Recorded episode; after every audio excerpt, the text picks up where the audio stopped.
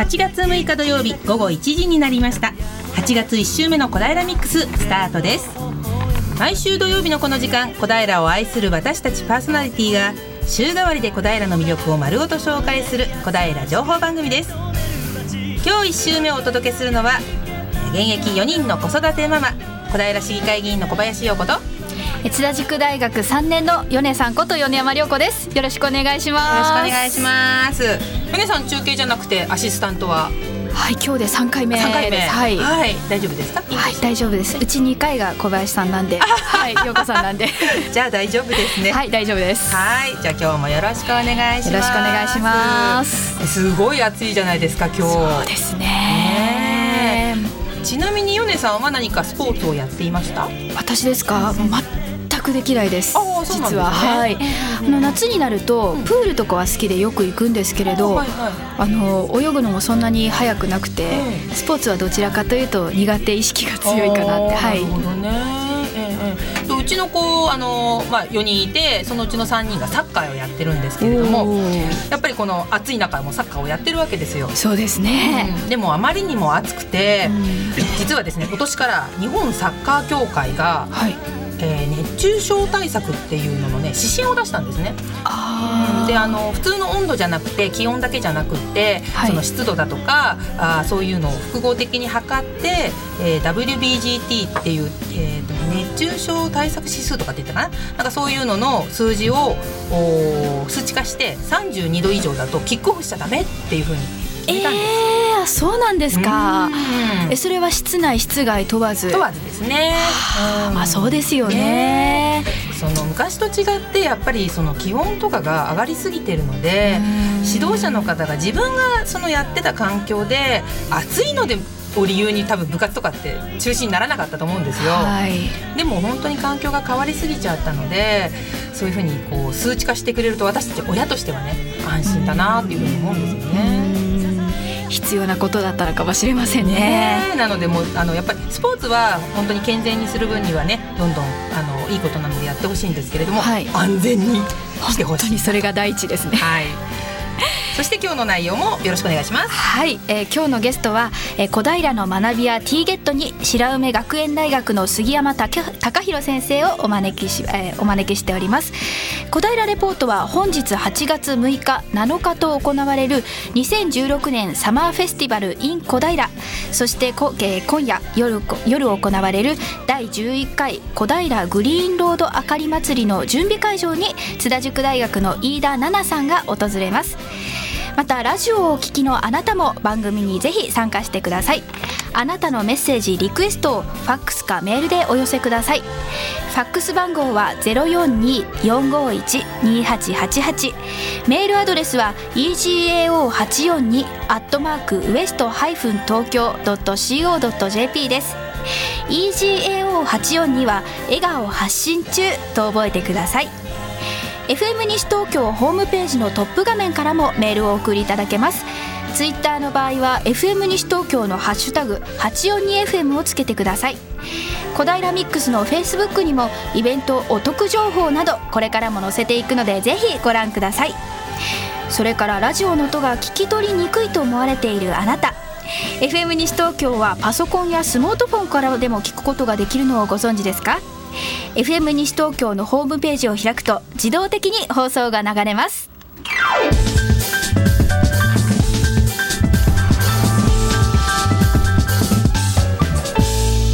小平ミックス。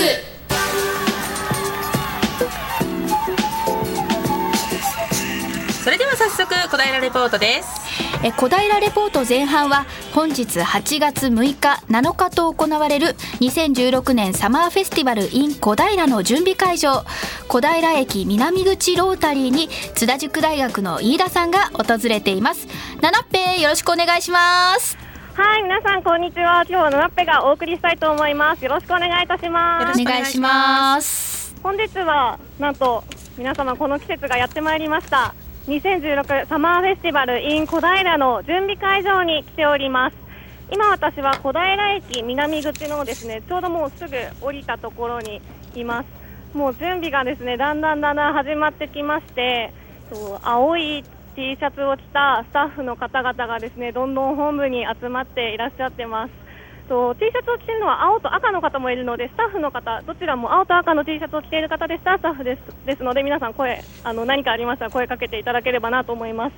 このですね T シャツがですねまた可愛いんですよ。すごくあの丸ポスト小平のあの丸ポストがですね書いてあってこう切手に切手のデザインしたところに2016スタッフというロゴが書かれていてすごく素敵なデザインになっております。でですね今 T シャツをですねちょうどロゴを見せていただいた。なんとですね先週もゲストに来ていただきました岸本さんにですね本日もお話を伺いたいと思います。よろしくお願いいたします。よろしくお願いします。岸本さん準備がだんだんこう始まってきましたが今はお気持ちはいかがですか？まあ何ヶ月もかけて準備してきたものがやっと今日から始まるんだなっていう気持ちが強いですね。今日はもうすごい今忙しいところですよね忙しいですね。これからちょっと打ち合わせして2時からなのでまたちょちょっといろいろとバタバタしますけど。本日はどのようなイベントが行われるのか教えていただいてもいいですか？そうですね。来ていただければプログラムがあるのでちょっといろいろと長いので1個1個と説明はできないですけどヒップホップダンスと、えー、踊りですね。日本舞踊カッポレ新舞踊で見た後盆踊りあとバイオリンの演奏もあったり。で最後はアカペラのそうです。東京学芸大の方が今年は初めてでアカペラが出て。最後はダンスパフォーマンスで大旗を振りに来てくれるハクさんというところもあるので。今日一日はもう見どころ満載ですね。はい今あのそのプログラムをこのパンフレットを配布しているとのことだったんですけれどもこの紙はどこでいただけるんでしょうか？これですね南口降りてすぐの本部がありますのでそこであのピンク色の A4 のサイズでお配りしてますのであのご来場の際は手に取っていただければと思います。そうなんです。もう駅すぐ降りたところに本部がありましてその本部の前にもうステージもだんだんと出来上がっていて看板もですね2016サマーフェスティバルと文字が書いてある看板ももうつきましてだんだん準備が始まってきますね。ステージは結構体育館でいわゆる踊れるよぐらいななんか催し物がされるぐらいのステージぐらいはありますよね。そうですね。体育館で言ったらもう舞台上とは同じぐらいの寸法はあると思います。でここで今日もいろいろなステージが開催されるんですね。そうですね。ここで踊る人たちもいればいろいろと歌歌もそうですねありますんでいろいろとそうですねもう見どころ満載なのでどれがどれとはちょっと言い切れないですよね。ね明日のですね金魚のつかみ取りなんですけれども、はい、こちらはできるようにはなったんでしょうか？はい、えー、例年とはあの規模は縮小して半分になりますけど、あのー、例年通り開催はできます。そこでですね注意点が一つありまして、えー、あの1回20分で、えー、それをかける3回なので、えー、1組1回20分しかできないのでそこだけちょっとご了承いただければなと思います。ちょっとじゃいつもと違う点もありますよということでですね、すね。はい、明日の何か見どころはありますか？明日の見どころですか、明日はやっぱりそうですね、地元の小学校の吹奏楽もあって、ヒップホップダンス、あと小平のヒーロー戦隊たち、コダレンジャーなど、あとフラダンス、新体操、よさこい、そしてあと地元 FC 東京の選手が来てトークショーをしてくれるので、この日も明日も見どころ満載なので、明日も来ていただければと思います。はい、ありがとうございます。最後にですね、来ていただく皆さんに一言何かあればお願いいたします。はい、えー、小平サマーフェスティバルは他のお祭りとは違ってステージ上で見れるものがいろいろとあるのでまたこれが特色だと思うのでこれを楽しみに、えー、焼きそばなどビールなどいろいろ買ってもらって見ていただければなと思います。岸本さんありがとうございます、はい、岸本さんもですね今青い T シャツを着てタオルも巻いて帽子もですねもう日焼けもばっちりですね。日焼けもばっちりですね。対策はしてないです。もう受け入れるままです はい、皆さんですね、どんどん準備が始まってまいりましてですね、森店も、あのー、ロータリー入って右側の方に行きますと、森店も何個かあって、左側にもありますかね。はい、こう、ロータリーのステージが中心にありまして、それをこう右側、左側、どっちに行ってもこう森店などがありますので、ぜひそちらの方もあのー、楽しんでいただければなと思います。サマーフェスティバル in 小平ですね、今日は、あ、今日も明日も、午後3時から午後9時まで小平駅の南口で開催されていますので、ぜひ皆さん足を運んでいただければと思います。直美さんやですね沼さんにも会うことができると思いますので、ぜひ皆さん会いに来てください。詳しいサマーフェスティバルの内容はですね先週、ま、あの岸本さんがゲストでお話しいただいていますので、ぜひそちらのポッドキャストも聞いていただければと思います。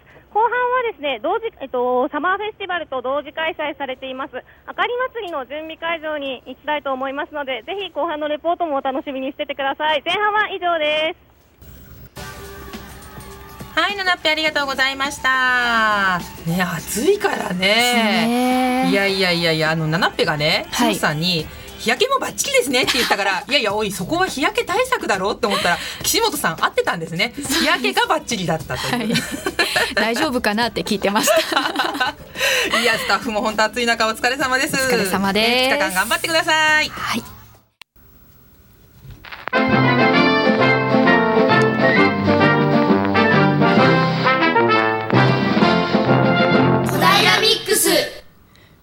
小平の学び屋 T ゲットこのコーナーは多摩大学中村園子セミナールの提供でお送りいたします。FM 西東京をお聞きの皆さんこんにちは。偶数月第1週は小平の学び屋 T ゲットこのコーナーは多摩大学中村園子ゼミナールのメンバーが小平周辺の大学で活躍されているユニークな先生をスタジオにお招きし大学での研究活動やプライベートについてのお話を根掘り葉掘り聞いてしまおうというコーナーです。えー、今回はですね、えー、いつものキャッチー竹内に代わりまして、えー、私多摩大学経営情報学部3年の杉浦那由太が担当させていただきたいと思います。よろしくお願いします、え、それではですね今回お招きした方はこの方。白梅学園大学から杉山隆弘先生です。本日はよろしくお願いいたします。はいお願いします。お願いしますお願いします、はい、ではですね改めて自己紹介をお願いします。はい、えーと、白梅学園大学で、えーと、造形教育を専門にしております、えー、杉山隆弘と言います。よろしくお願いします。よろしくお願いします。それではですね、えー、これから杉山先生にはいくつか質問させて、はいいただきたいと思うんですが、はい、実はあの杉山先生が、はい、むさび出身あそうですね。はい、はい、ということで、はい、隣なんです。むさびと,、えーと、白梅って。あそうなんですか、はい、なんかあの歩くと510メートルぐらいだそうです。あらそう、はい、そう近い近いですね。近い近いですね。近いです 近いです近いです 細かいですね。510メーターなるほど、ということはあの小平周辺に長年住まわれてる。あそうですね、はい、やっぱり詳しいんですか？小平には、はい、そうですね。あの住んでからも勤めてからも、学校も、うん、すごい長いですね。どれくらいえどれぐらいだろう？大学入る前からも小平に住んでたんですか？あ違います違う大学は通ってたので、うん、えー、年がバレちゃうんで。多分20年ぐらいかな。小平。通ってるのを含めるとそれぐらいかあなると思いますけどね。あでもう白梅学園大学にはそうすると。えっとね2015年あの開学した年からなので10今10今ごめん2005年ですね。そうですよね。2005年。2005年。から大学がで。きたので。えっとこれで12年目？12年目。11年目？11年目ですぐらいですね。はい。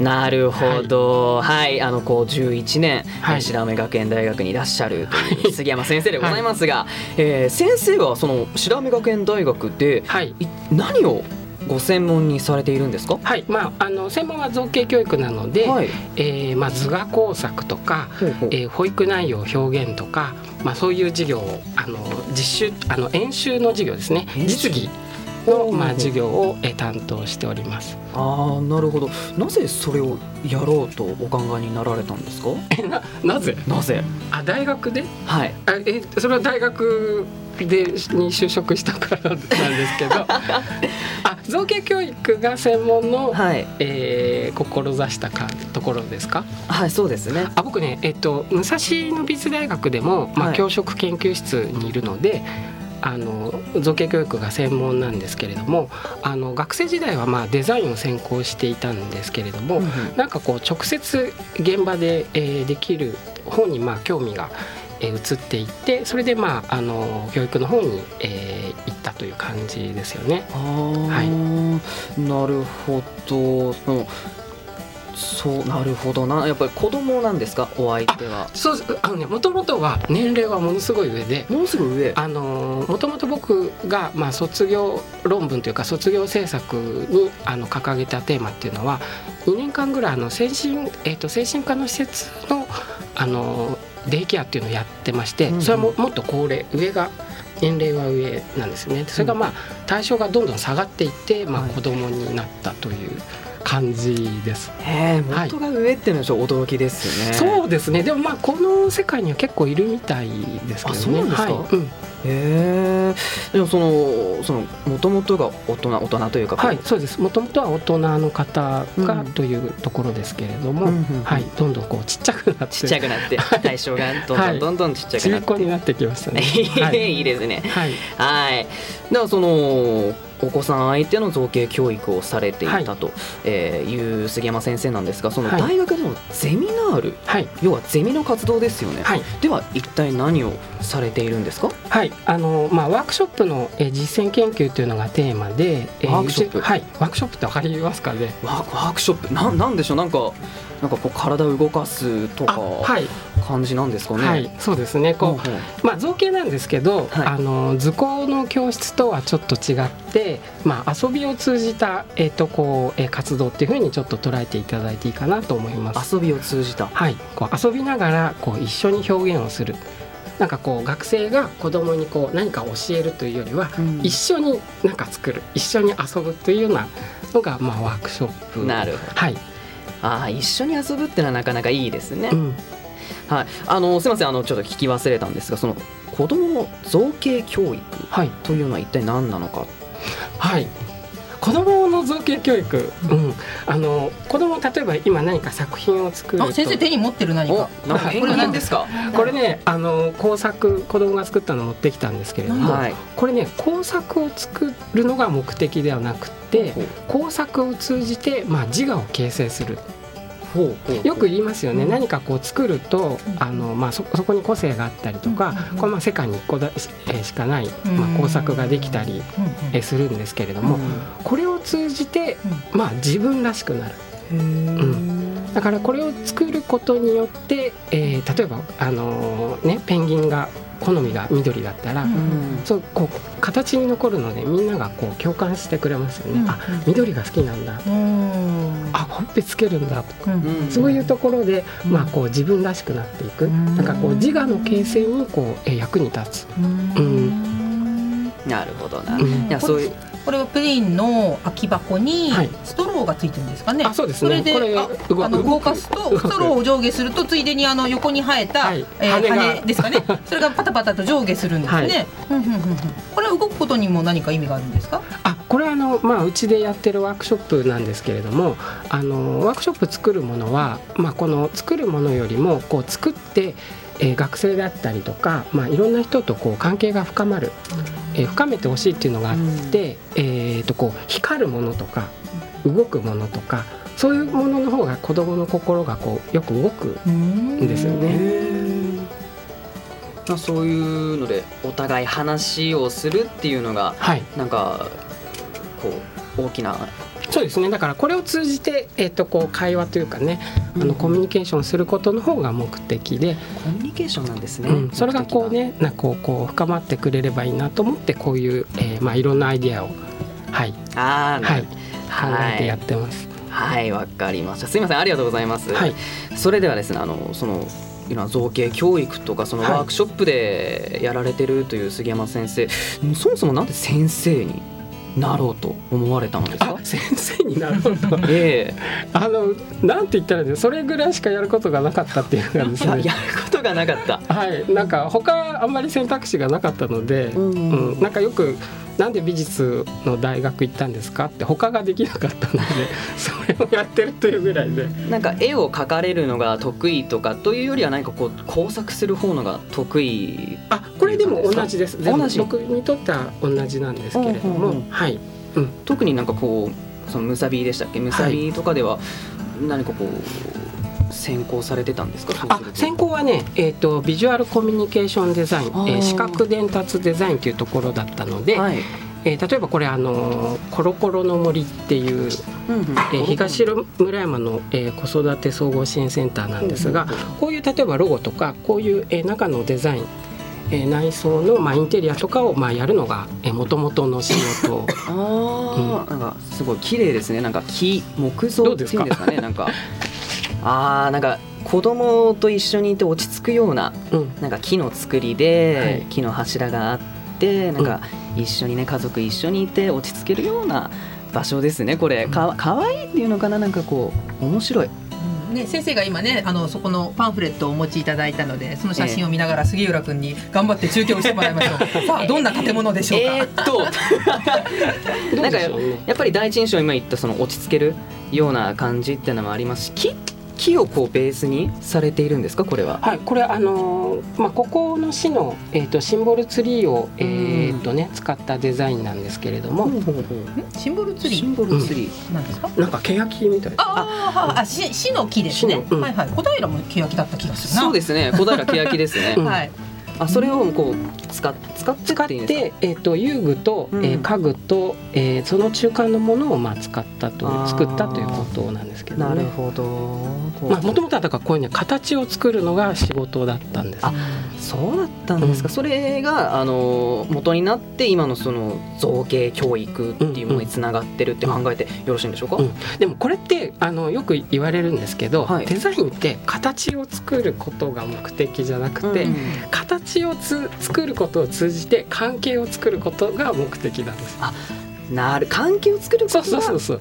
だからそれが関係がを作るのが、はい、えー、例えばこうインテリアであろうが、うん、えーと、ロゴとか、えー、なんとかであろうがそれがワークショップであろうが、はい、実はあんまり変わらない。うんなるほどな。なんかじゃあ中心にねまたその辺も詳しく後半にお聞きしたいと思います。すね、はい、はい、えー、それではですねここで一曲お聴きください。えー、サチモスでミント。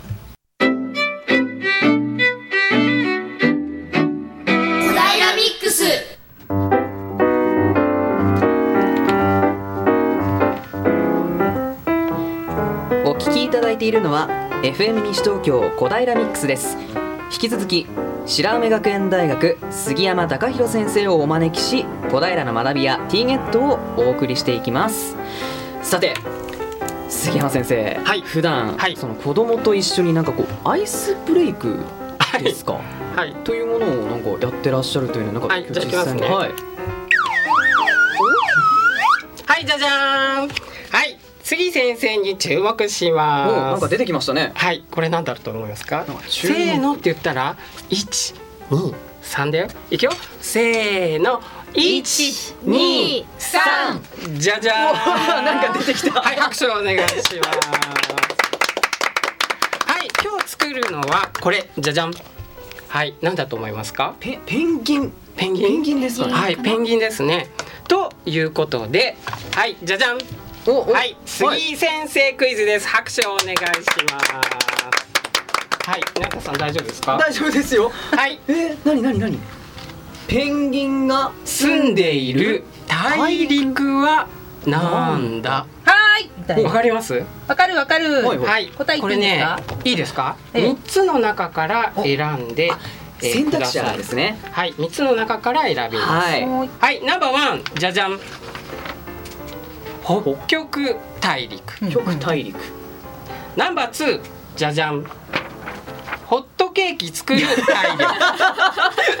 ナンバースリー。南極大陸。あもう咳込んでますはいどうですか？二番。二番。二番。これこれは。ダメだ二番。来たないいな。強いですね。これあのえっとですね、大爆笑で、あの必ずですね答えは3番なんですけれども、あのこういうまあ音遊びというか、まあ謎謎みたいのを使って、えー、ワークショップっていうのをやってるんですね。これ紙芝居みたいな形で、最初にこうあの質問が書いてあるけれども、はい、1番2番3番って絵入りで大きい字で書いてあるから子どもたちもなんかこうあのそうなんですそうなんです。耳だけじゃなくて目からも情報を得てますよね。なんかあのの僕がやってるワークショップはあの障害のある子が多いので、えっ、とこう視覚優位の子と、えー、聴覚優位の子がいるんですよね。だからこうイラスト一二三とか、えー、あとはこう音の遊びで、えー、とこう面白くなるように、えー、とこういう動機づけを まあしていたりします。こ面白かったですか？すごい面白い。これあのえっ、ー、と子供はものすごい受けるんですけど。うちその後ろに学生がいて学生はあんまり受けない。えー、嘘ですよ。これあの、受けますか？これ面白かったですよ。これはここのえっとクイズでまさかこれが来るって誰も思わないません。こでもこういうのがその知的に障害がある子でもひたすらここでも爆笑する。ホットケーキ作る体力ね。絵絵もいいですよね。ホットケーキ何枚重ねてるんだ。そうそうそうそう。これ宇佐美出身なんでね。ああ。こういうイラストの先生が全部部あもちろんもちろん全部、はい、こういうのも全部、えっと自分自分自分で最初にねあの注目って言ってあのオレンジのプレートで矢印書いたやつご自身の横に持ってきたじゃないですか、でその後にそのオレンジのプレートを広げてみると、先生がやってた格好と同じ絵が飛び出すんですそうですそうです。でこれが結構重要なんですよねはい、これ面白いな。まだまだありますかって言いたいんですけどね。あります？えありますか？これペンギンで続けていいですか？それともなんかオリンピックでやった方が？オリンピックあオリンピック今。今日オリンピックだからね、ね、じゃあオリンピックでいきましょう。じゃじゃん。はい、はい、世界で一番大きなスポーツのお祭りはなんだ？はい、いきます。一番。じゃじゃん折り折り紙ピック、はい、折り紙ピック。豚さんそうですね。ピック。ナンバー2じゃじゃん鬼がピンク。鬼がピンク。うんうんうん。鬼がピンク。ナンバー。3はいオリンピック。オリンピックいいなあなるほど。これいいよね。はい。よかった受けた。いやこう面白いですよ。これいいですよね。これ記憶に残りますね。これでも実は音ほとんど同じでしょ？うんそうですね。同じです折り紙ピック鬼が鬼がピック。ええなんかもういいなこういうとこ面白い。大丈夫ですか？面白すぎました。面白すぎましたこれはえー、っと。何行くか忘れちゃったけど、すみません。そんなに面白かった面白かったですこれは、はいませんね、で先生が受賞したというね賞の話聞きたいんじゃなかったですすいませんそうですね、はい、えっ、ー、と子ども環境学会賞というものを受賞されたことがあるという、はい、これはどういうものなんですか？子どもまあ子ども環境学会っていうのがありまして、はい、えー、その中でえっ、ー、と論文を評価する賞とまあデザインあのハードですね。建物とかまあそういうのを評価するのと活動そのものをあの評価する賞があってワークショップを評価にする賞って世の中にあまりなくて。で子ども環境学会賞で、えー、っと、えー、受賞をしました。はい。はああのなとこれ聞聞いていって変ですけど一体何であの杉山先生は受賞されたんですか、はい、まあ、ゼミの、えーと、ワークショップで、えー、受賞をしました。ワークショップで、はい、そのワークショップっていうのは内容はどんなものなんですか？それはですねあの、まあ、未就学の、あの子供の、えーと、造形ワークショップとはい、はい、そして、えーと、演劇ワークショップっていうのをあの、えー、やってまして、はい、えーとまあ、ゼミではあの造形のワークショップと、まあ、演劇のワークショップっていうのがありまして、まあ、これをこううまく、えーとですね、まとめて、えーとまあ、それを、えーとまあ、あのレポートしただけなんですけれども、うん、まあ、それで、えー、受賞しました。はい、演劇ワークショップ、はいわかりますかね演劇ワークショップ。演劇ワークショップですか？普通に考えると子供が演劇を通して自己自分の表自分自己表現っていうんですかね、うん、を学んでいこうっていう形ですかね、はい。はい、なんかあの演劇をあの学生が教えるんじゃなくて、あの学生が何かこう役に扮して出てきて子どもたちとこう一緒にこう学内を冒険しながらそれでこうストーリーが完結していくようなのこう演劇ワークショップって。じゃあ、舞台は別に舞台じゃない。ないんです。なんかこうエチュードとかってのなんかありますけどあれとはまたちょっと違う、うん、そうですね。はい。へえやっぱりみんな一緒にできる。はい。なんか演劇っていうとこう演じる側とあの見ているお客さんっていうのがこう分かれているイメージがあると思うんですけど、ね、そこがないんです。そこがないので、うん、あの子供が、えー、その世界に入り込める。はあ一緒にプレイできるよっていう、はい、そういうのが、まあ、演劇ワークショップって言われたりするんですけどね面白そうですねこれもまた、フラワープラネットプロジェクトですか？はい。これがあの今度えー、っとですね、はい。えー、9月3日、えー、4日、えー、土曜日日曜日なんですが1時半から4時でえー、とこれはあの杉山ゼミナールの3年生が、えー、主催して、えー、やあのまあやる活動なんですね。ああなるほど。はい。誰でもあの参加できるんですか？はい。えっ、ー、と小平市にえっ、ー、とまあえっ、ー、と在住のまあ小学生であれば、うん、はい。でまあ、できればこのね2日間、えー、と連続で、えー、と参加できる方を、えー、と募集してます。はい、はい、何人くらいあのいけるんですかねこれは？まあえー、定員はですね大体、えーとまあ、20名とか30名ぐらいなんですけれどもあの、うん、断ったことはなくて、えー、なるべくこう参加した子は、えーと、必ず、えーとねえーと、参加できるようにこういろいろこう工夫をしてやってます。はい、なるほど。なのこれあのなんていうんですかねこれどこにあるのっていうかあのあれです、ね、問い合わせとかですね。はい、問い合わせはあのあの小平市の、えーと、障害者支援課なんですけれども電話番号言った方がいいですかね？そうですね。電話ですね。はい、えゼロ四二三四六九五四ゼロ小平市障害者支援課にまあ問い合わせていただくと、えっ、と締め切りがですね、え八月えっ、と十九日、え金曜までになってますので。はいでこれ本当はあの子どもたちの、えー、夏休みに、えー、企画してたんですけれども、えー、っとちょっとずれてしまってですね、えー、夏休みが明けた、えー、ところのイベントになってしまってますが、あの同日で、はい。なるほど。え具体的にごめんなさい、ちょっとイメージがわかんないですけど、えどういうことをやるんですか？この。はい。これはですね全部言うとまあバレてしまうので。あじゃあ。のフラワー研究所というですね、はいはい、まあ、架空の研究所がありまして、うん、えー、そこにこうローズ博士ね、うん、えー、というのがいるんですけれども、うん、その助手とえっ、ー、とですねえー、助手が2人います。うん、えー、ジョーとシューというね、えー、もうバレます、ね。で、えー、その見習い研究員が、まあ、出てくるんですけれども、まあ、そこでちょっとこう事件が多分起きると思うんですね。でその、えー、事件、えー、解決するのに、まあ、子どもたちの力が必要になる、えー、こんなお話なんですよね。なるほど。ぜひね、あのーはい、お子さんは参加してこの事件を解決していただきたいと、はい、そうですねいうことですね。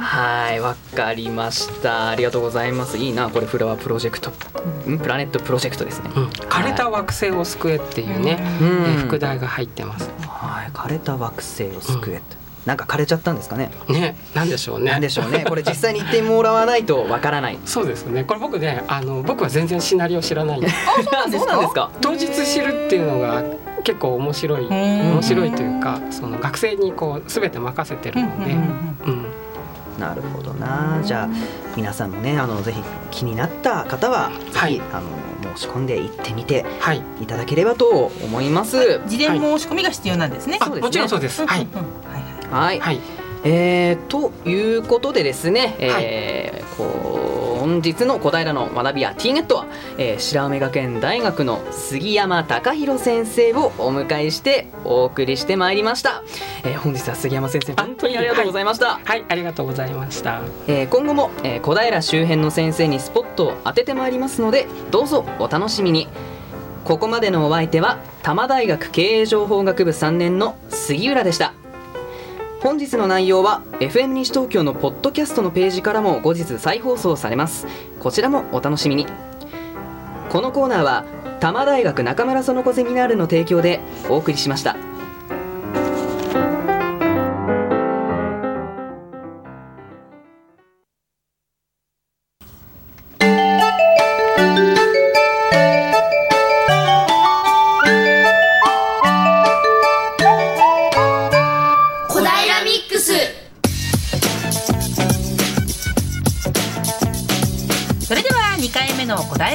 小平レポート後半は本日8月6日午後6時半から開催される第11回小平グリーンロードあかり祭りの会場となっている小平ふるさと村に津田塾大学3年の飯田さんが訪れています。七っぺ聞こえますか？はい後半もよろしくお願いいたします。よろしくお願いします。私は今小平ふるさと村に来ております小平ふるさと村でですね第11回小平グリーンロードあかり祭りの今ちょうど準備をしているところです。今ですね私はふるさと村を入って右手にあります園庭と旧高山家住宅旧高山家住宅母屋というところにしているんですけれどもいわゆるこうあの昔のこう古民家の感じのおお家がありましてでそこの前にしております。でですね。今そこで何をしているかと言いますとと今日ですねあかり祭りの前にふるさと村でこういくつかイベントがあるんですけれどもそこでですねこう小平家庭うどんを味わうというコーナーがありましてそこのと今うどんをちょうど仕込んでいる最中です。ございます。で最初はですね、えっと、あかり祭りのことやそのイベントのことについてふるさと村の担当係長の小沢正明さんにお話を伺いたいと思います。よろしくお願いいたします。お願いします。今、準備がこう始まっていますが、いかがですか？そうですね。暑いですが、えーと、これから皆さん楽しみに来てくれるので、それに向かって準備しています、はい、あかり祭りはどのようなイベントになっているんですか？あかり祭りは、えーと、地元の、えー、安納を灯すという、えー、伝統を、えー、後世に残すために、えーと、その今産業振興課というところで、えー、行っているお祭りです。会場が小平グリーンロードになっているんですけれども、グリーンロードも今、すごいあれですあの明かり祭りの旗やチラシでいっぱいになってますよね。はい、これから多分あの安納を、えーと、実行委員さんたちがまた並べていくということになると思います。はい、あかり祭りもあるんですけれども、ふるさと村でもいくつかイベントがあるんですよね。はい、そうです。どのようなイベントになっているんでしょうか？えっ、ー、と夜店があります。どのような夜店になっているんですか？えー、そうですね。学生さんによるえっ、ー、と夜店とそれから地元の和菓子屋さんのお店になってます。はい。その大学というのは、えっ、ー、と下越大学の、えー、白鳥ゼミの学生さんがお店を出しています。地元のも結構こう関わ地元の人も多く関わっているのになるんですね。はい。でえっ、と学生さんはえっとコタープリンっていうあのオリジナルブランドのえっとプリンとそれからアイスクリームを、えー、してくれます。あとポップコーンもやるとか言ってましたね。はい。はい。と他にも、えっと、こちらのと4つほど定期演奏会ですとか展示会やうどんを味わったりっていうのもあるんですね。ありますね。えっと定期演奏会ということだと、え、鈴木林の、え、保存会の方たちが、えー、園庭で演奏してくれます。えーとまあ、古民家があって、えー、雰囲気も和風なところなので、えー、とってもその、えー、調和した形であのなんか、えー、イベントを、まあ、催してくれるかなという感じになります。はい、ありがとうございます。それではですね、えっと、次に小平ふるさと村で本日ですね午後6時から行われます小平家庭うどんを味わうというイベントの今ちょうど仕込みを最中だったんですけれどもなんとインタビューに答えてくださるということでですねと武蔵野手打ちうどん保存普及協会の会長であります宮崎照夫様にお話を伺いたいと思います。よろしくお願いいたします。はいよろしくお願いします。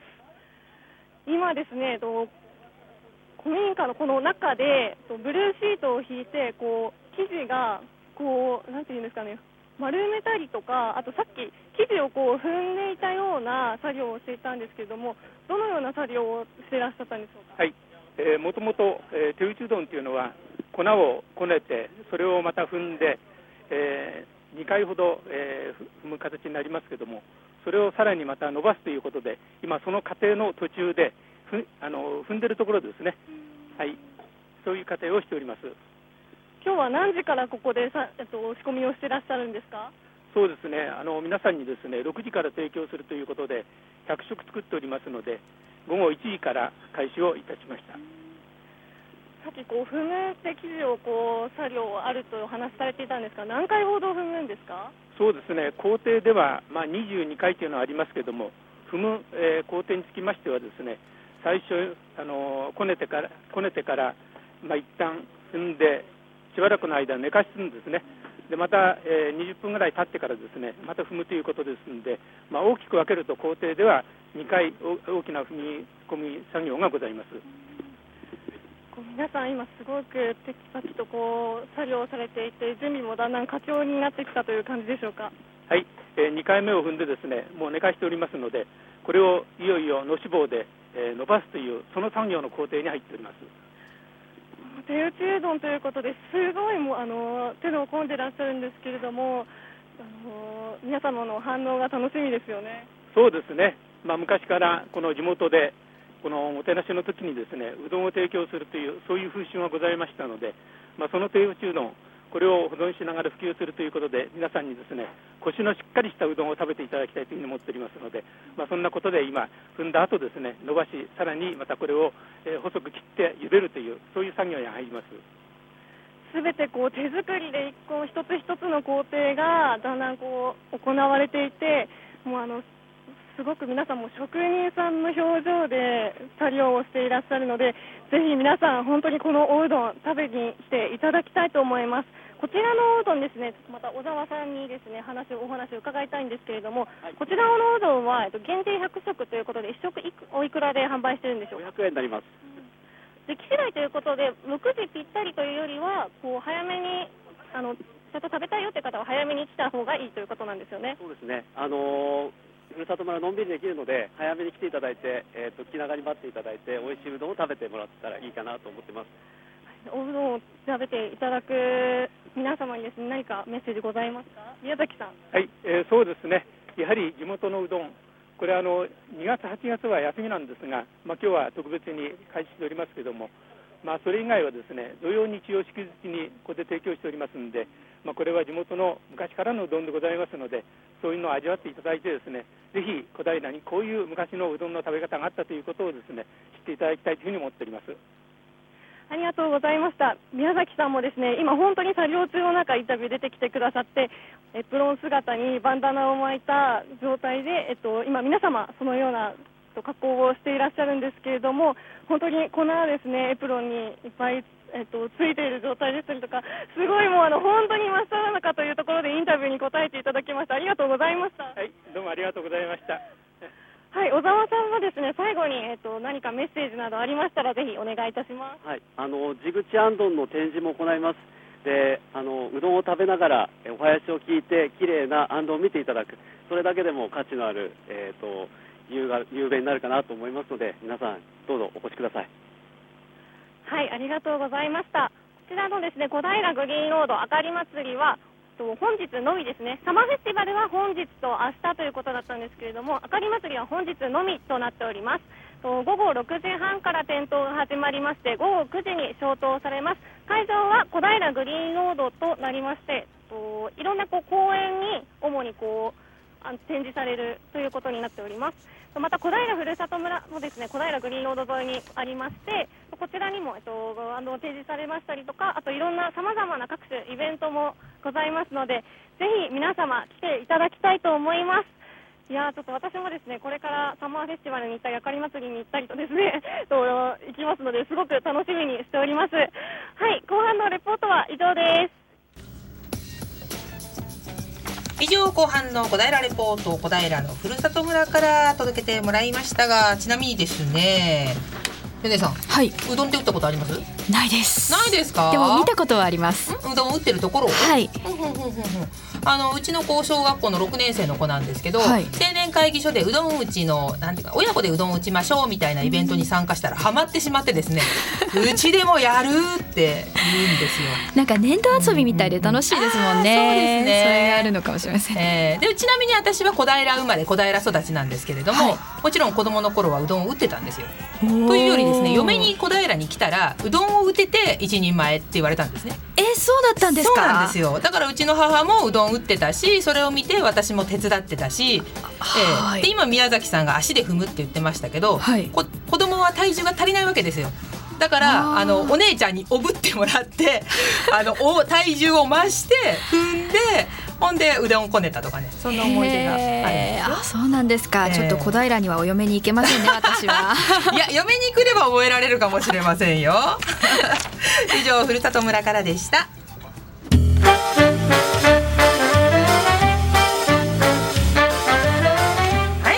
平インフォメーションのコーナーです。先ほど先生からご案内ありました。あチラシがどこに行ってしまったのだ。先生ありがとうございます。フラワープラネットプロジェクト、えー、こちらのご案内もう一度させていただきたいと思います、えー、イベント自体は9月の3日4日の2日間。え、午後1時半から午後4時まで。こちら先生今ねご案内見てたら、はい、お母さんとは一緒で保護者とは一緒じゃないですよっていうふうになってるんですけどち違うんですね。はい、あのえっ、ー、と別れてのえっと参加できる。えーと、お母さんと親子で一緒ではなくて、はい、あのあの親御さんと別れて参加するという。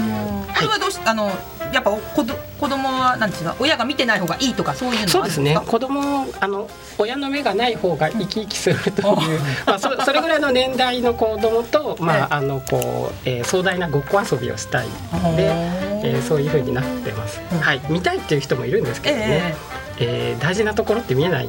はい、見えないですね。なるほど、はい、じゃあそこはご遠慮くださいというところですね。はい、わ、ねはい、かりました。えー、ご興味のある方は、えー、とこれはね土日はちょっと申し込みできないかな。月曜日になったらお電話をしていただければと思います。はい、えー、小平市の障害者、えー、支援課ですかね。はい、はい、電話番号をお伝えいたします。えー、ゼロ四二四六三四六九五四ゼロ。もう一回言います。042-346-9540えー、Facebook にもねアップしておきますので、えー、そちらの方が間違いないかもしれません。よろしくお願いいたします。それからもう一つご案内いたします。えっ、ー、と私小林陽子の地元のお祭りなんですけれども9月の11日鈴木街道で鈴木祭りが開催されます。えこちらはですねみこしとそれから出汁が出て、えー、鈴木稲荷神社から、えー、ずっと鈴木街道を行っててお風呂の王様の辺りまで行ってそこがお昼の時間帯ですね。